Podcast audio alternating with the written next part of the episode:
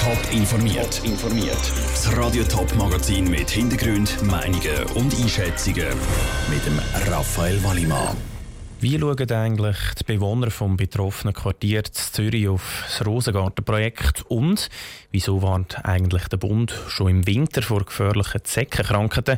Das sind Themen im Top informiert. Am Morgen hat der Zürcher Kantonsrat einen Schritt vorwärts gemacht bei der Umsetzung des Rosengartenprojekts. Das Projekt umfasst unter anderem einen Autotunnel im Zürcher Quartier Wipkingen. Die Rosengartenstrasse soll so vom Autoverkehr entlastet werden. Im Kantonsrat werden die Details erst nächsten Montag ausdiskutiert. Der Patrick Walter ist heute schon zu Wipkingen hören, was denn die Anwohner vom Rosengartenprojekt halten.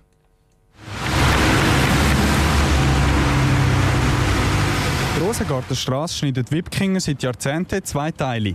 Wer auf die andere Seite will, muss eine Brücke oder eine Unterführung brauchen. Auch der Krach und der Abgas der Autos sehen viele Leute in Wipkingen als Problem. Das Rosengartenprojekt mit einem grossen Autotunnel, das die Rosengartenstrasse als Hauptverkehrsachse ersetzen soll, halten dann auch viele Wipkinger für eine sinnvolle Lösung. Absolut. Egal was es kostet. Also für sowas sind wir dabei, oder?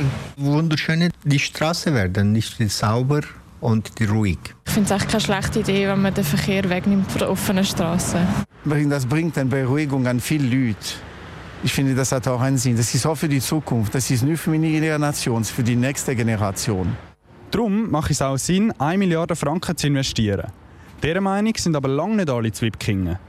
Vielleicht gibt es ja auch irgendwelche Wege mit irgendwelchen anderen Möglichkeiten, ohne dass es gerade den Tunnel für so viel Geld müsste sein. Also ich finde es überhaupt nicht gut und viel zu teuer. Auf der anderen Seite finde ich, man sollte das Autofahren auch wirklich unterstützen. Die Leute, die hier wohnen, die haben völlig Freude an ihren preisgünstigen Wohnungen. Wenn da wieder ein Tunnel ist, werden die Wohnungen wieder teuer.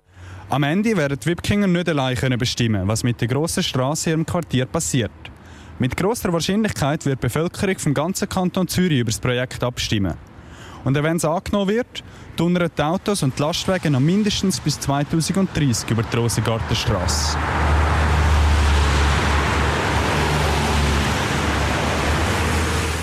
Der Beitrag von Patrick Walter. Neben dem Tunnel beinhaltet das Rosengartenprojekt auch noch eine neue Tramlinie. Wenn alle Autos durch den Tunnel fahren, gibt es auf der Rosengartenstraße genug Platz für Tram.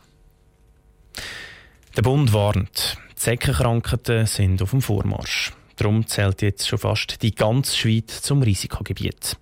Wer sich schützen will, muss jetzt handeln. Aber Zecken im Winter, ist das wirklich ein Problem? Die Antwort gibt es von Patrick Strasser. Die Autofahrer in diesen Tagen werden regelmässig vor Glatteis gewarnt. Das Wetter das macht richtig zu schlottern. Die Temperaturen bleiben aber kalt. Heute sind wir bei maximal 2 Grad. Da kommt die Warnung vor den Zecken unerwartet. Das Risikogebiet für die sogenannte Zeckenenzephalitis, eine Krankheit, die Zecken übertragen, werden drastisch ausdehnt, fast auf die ganze Schweiz. Wir haben einen Hinweis darauf, respektive Meldungen aus allen Kantonen außer dem Kanton Genf und dem Kanton Tessin. Sagt der Patrick Mattis vom Bundesamt für Gesundheit, BAG. Und, um sich zu schützen, muss man sofort handeln, heisst es weiter. Schließlich sind die Zecken zwischen April und Oktober aktiv. Der Spezialist für übertragbare Krankheiten erklärt, warum dass man gleich schon jetzt muss handeln muss. Zwischen dem Zeitpunkt, wo man sich impfen und wo man nachher tatsächlich geschützt sich können mehrere Wochen vergehen.